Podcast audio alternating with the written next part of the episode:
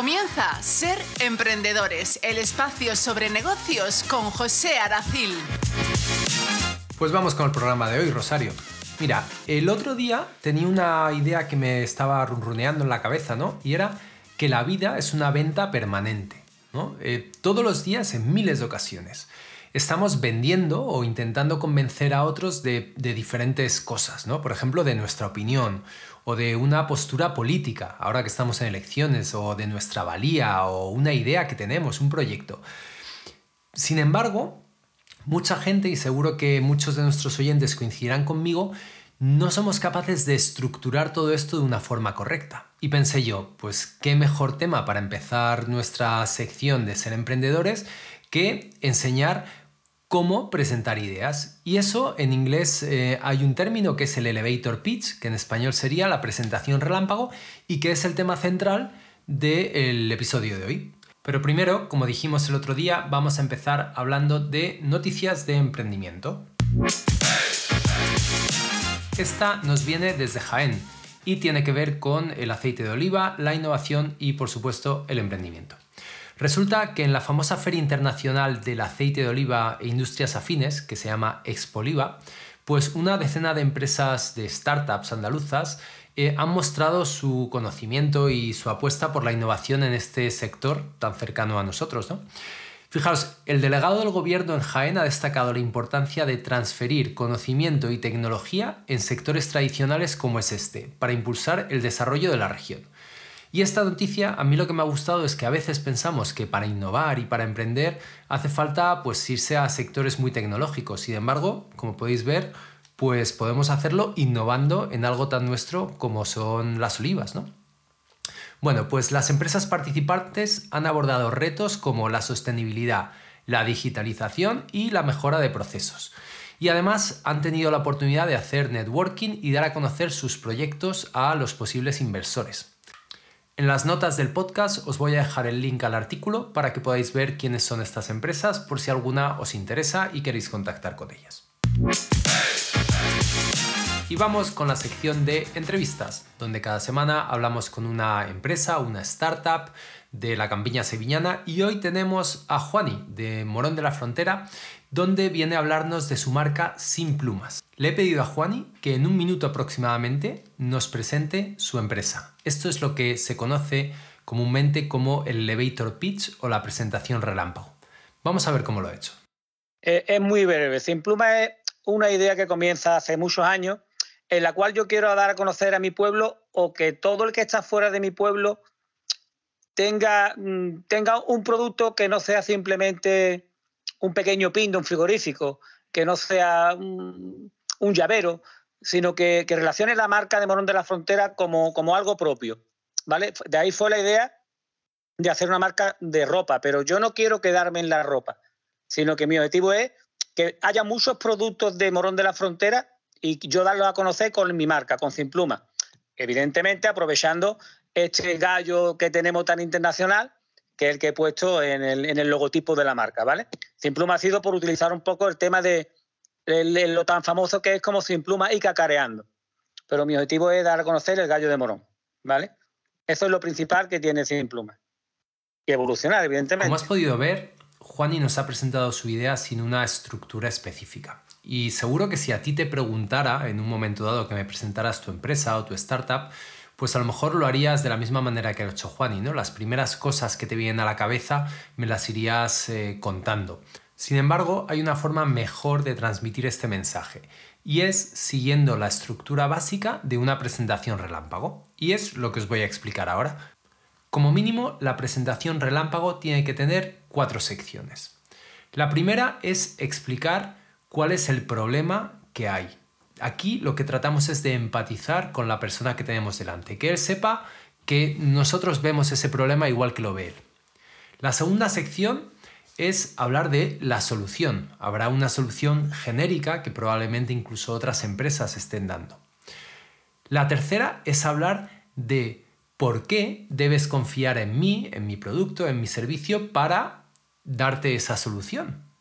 Y la última es donde cerramos la oportunidad, donde cerramos el trato. Es donde debemos entrar a vender aquel producto o servicio que nosotros queramos y para eso vamos a hacer una oferta de precio, una oferta por volumen o lo que sea. Volviendo al ejemplo de Juani, vamos a ver cómo podríamos mejorar esa presentación relámpago que nos ha hecho. Lo primero, vamos a hablar del problema. Y el problema es que la marca de Morón de la Frontera no se conoce más allá de la campilla sevillana. No sé, yo aquí probablemente hubiera empezado hablando con algo memorable, como es contar una historia. Oye, ¿por qué el gallo de Morón no tiene plumas? Después hablaría de una solución, que puede ser, como decía Juan y antes, el tener una línea de productos que tengan como referente pues algo muy nuestro, en este caso, el gallo de Morón. El tercer punto de la presentación relámpago es hablar de por qué nosotros solventamos el problema. Bueno, pues en este caso lo que tenemos que hacer es explicar por qué la marca sin plumas es la marca perfecta para poner a Morón en el mapa. Y yo aquí, si fuera Juani, lo que haría es dar datos muy específicos para transmitir confianza en nuestra marca. En su caso, por ejemplo, diría que llevamos más de 20 años en el sector textil, algo que hace que seamos un referente, que además somos una marca establecida y conocida en Morón de la Frontera. No sé, cualquier otra idea que seguro que se le va a ocurrir a Juani porque en unas semanas va a volver a contarnos cómo es su presentación relámpago. Y por último, lo que tenemos que hacer es cerrar la operación. En este caso, como yo le he preguntado cuál es su marca, pues lo que tengo que hacer es generar lo que en inglés se conoce como un call to action. Es una llamada a que la otra persona haga algo. En este caso yo le diría, oye, ¿y sabes que tengo una página web donde puedes comprar todos mis productos? O, ¿por qué no nos sigues en Facebook? O, mira mi Instagram. Y ahora os voy a dar una serie de truquillos y, recomendaciones que a mí me han servido a lo largo de, los años. Lo primero es que seas honesto con los datos que pongas en tu presentación o en tu charla, ¿no? Porque no, no debes prometer cosas que sea imposible cumplir porque te van a pillar.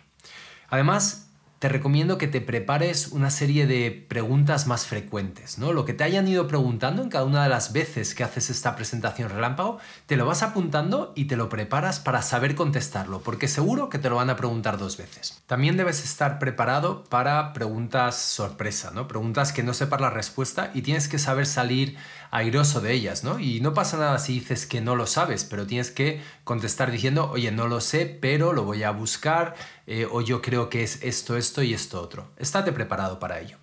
También adapta el discurso para todo tipo de público. Dependiendo de quién sea tu interlocutor, tendrás que modularlo. Hay personas más técnicas, personas menos técnicas, eh, entonces debes estar acostumbrado a entregar el mismo mensaje, pero con palabras diferentes, más llanas o más técnicas.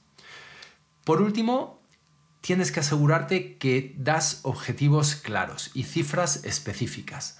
No puedes hablar de un gran crecimiento, no, debes hablar de tendremos un crecimiento de un 30% en el primer año a nivel de facturación o lo que sea, pero datos específicos, eso es lo que la gente quiere, sobre todo cuando hablamos de eh, inversores en este caso. Y por último, tienes que intentar ser amigable y enganchar la atención del interlocutor. Tienes que preparar y preparar y preparar este elevator pitch hasta que te salga perfecto, incluso que sea divertido y entretenido de, escuchar. Y ya para ir cerrando, vamos con la sección de preguntas y respuestas. Una de nuestras oyentes nos ha dejado el siguiente mensaje. Hola, me llamo Ana. Em, quiero emprender, eh, pero ¿en qué sector eh, se recomendaría empezar un negocio hoy día?